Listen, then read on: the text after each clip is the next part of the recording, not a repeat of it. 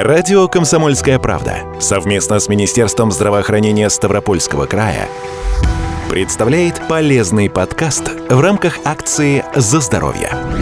Еще древние греки называли простату вторым сердцем мужчины. Этим они подчеркивали особую важность органа для представителей сильного пола. В мужской половой системе предстательная железа отвечает за процесс мочеиспускания, сексуальное и репродуктивное здоровье. При этом заболевания простаты достаточно широко распространены и нередко диагностируются даже у молодых мужчин. Такие недуги вызывают большой интерес как врачей, так и пациентов, поскольку серьезно снижают качество жизни больных. Рассказывает врач-уролог Ставропольской краевой клинической больницы Шамиль Лабжаница.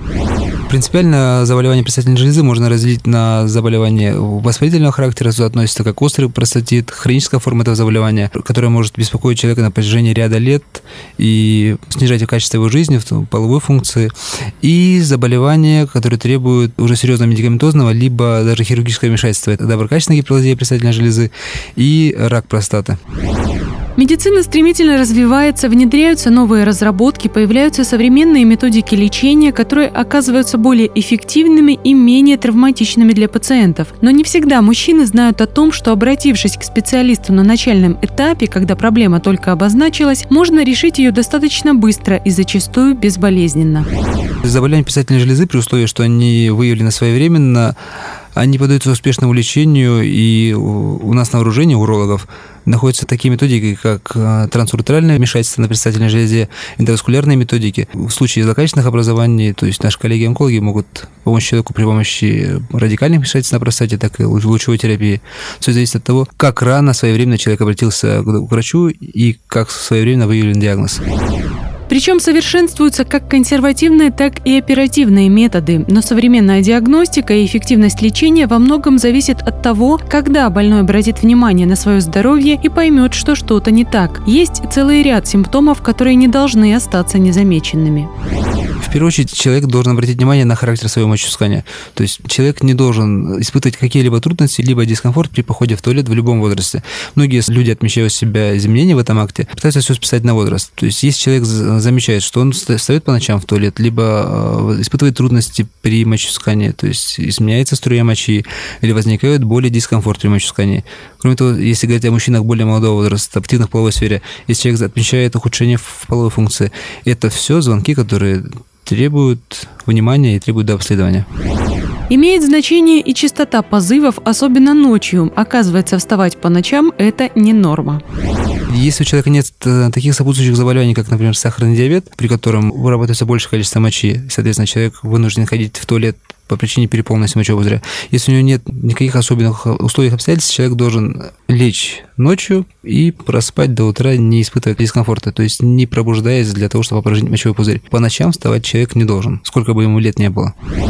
Несмотря на то, что с возрастом простата так или иначе подвержена изменениям, есть группа риска. Именно эти люди должны наиболее настороженно относиться к своему здоровью. Кроме того, существует целый ряд причин, способных спровоцировать возникновение заболеваний предстательной железы. Это и инфекции, и застойные явления, и нарушение гормонального фона, и другие факторы. В первую очередь, особенно бдить э, за состоянием своей предстательной железы, за тем, что происходит в этом органе, даже люди, у которых отягощена наследственность. То есть, если в роду, в ближайшем окружении были люди, которые страдали либо погибли от злокачественных на образование предстательной железы, человек должен быть априори на стороже. Но предстательная железа – это орган, который у, у практически у любого мужчины с течением лет увеличивается в размерах. То есть, а, в плане развития одной предстательной железы, каждый мужчина от 45 лет, он в зоне риска. Помимо того, считается стандартом для всех мужчин от 45 лет и выше однократно проходить обследование при условии, что его ничего не беспокоит, сдавать онкомаркер.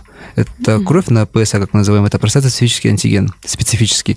То есть даже у человека все хорошо, он всю жизнь занимался спортом, не стоит по ночам, но после определенного возраста, как, в принципе, и у женщин есть ряд маркеров, которые необходимо сдавать, мужчина должен сдавать это необходимо делать, поскольку количество злокачественных образований предстательной железы идет практически вровень с доброкачественными. Увеличение простаты – неизбежный возрастной фактор, но довольно сложно сказать, где та грань, когда рост органов в пределах нормы, а когда он уже слишком велик.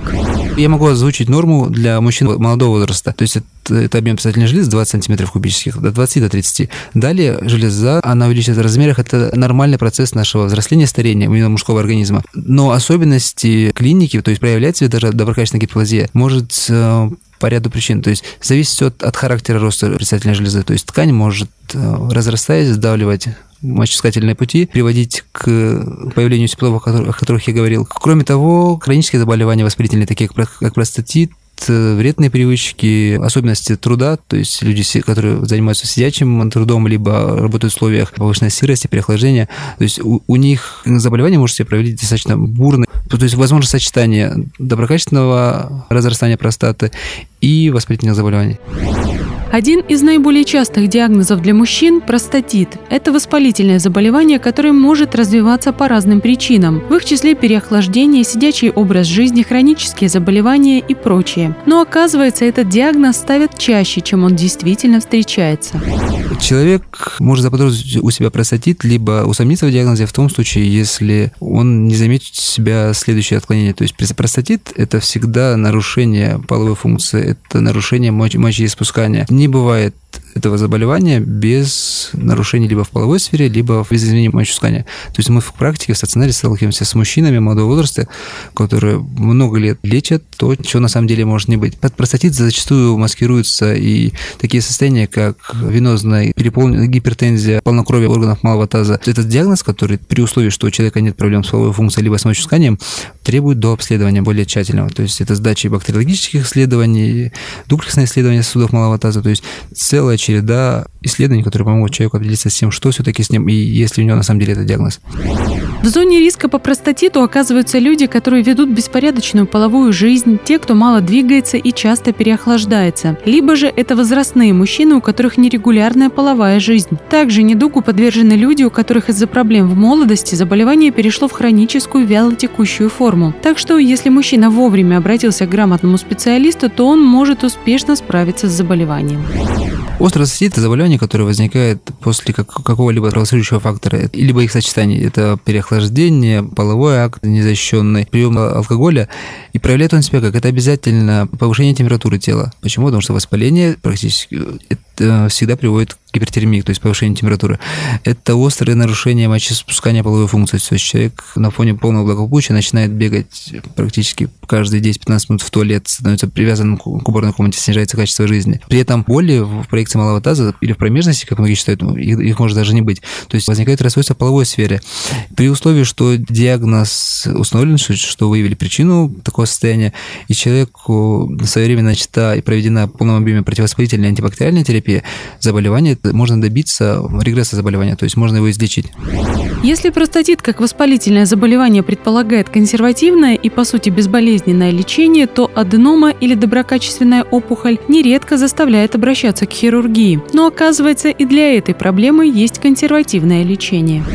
Если еще 15-20 лет назад альтернативы хирургическому лечению при аденоме не было, то сейчас у нас на вооружении находится ряд препаратов, которые позволяют достаточно долгое время человека вести консервативно. То есть есть препараты, которые нормализуют качество жизни, помогают человеку не задумываться о том, когда ему потребуется сходить в туалет, особенно это актуально для людей, которые живут активной социальной жизнью. Но, к сожалению, нет препаратов, которые могли бы полностью остановить рост предстательной железы, либо привести к ее обратному развитию, то есть уменьшить ее. Рано или поздно человек э, может столкнуться с тем, что препараты перестают действовать. А вот в этом случае уже возникает необходимость хирургической помощи. Но и здесь медицина шагнула далеко вперед. Если еще несколько лет назад операция предполагала болезненное лечение и длительное восстановление, то современные методики позволяют сделать так, что человек после хирургического вмешательства может выйти из больницы без каких-либо разрезов, трубочек, дренажей и прочих болезненных в физическом и психологическом смысле последствий. Если говорить о современных методиках, то это как трансуртральное вмешательство, то есть мы имеем возможность удалить ту ткань, которая мешает нормальному акту мочеиспускания через мочеиспускательный канал без разреза, по наркозам, естественно. Кроме того, есть у нас в условиях нашей больницы Ставропольской краевой клинической такая методика, как э, эндоваскулярное лечение предстательной железы. Этот метод позволяет человека вылечить так же успешно, как при полостной хирургии либо эндоуртральной, но без наркозного пособия через прокол на руке.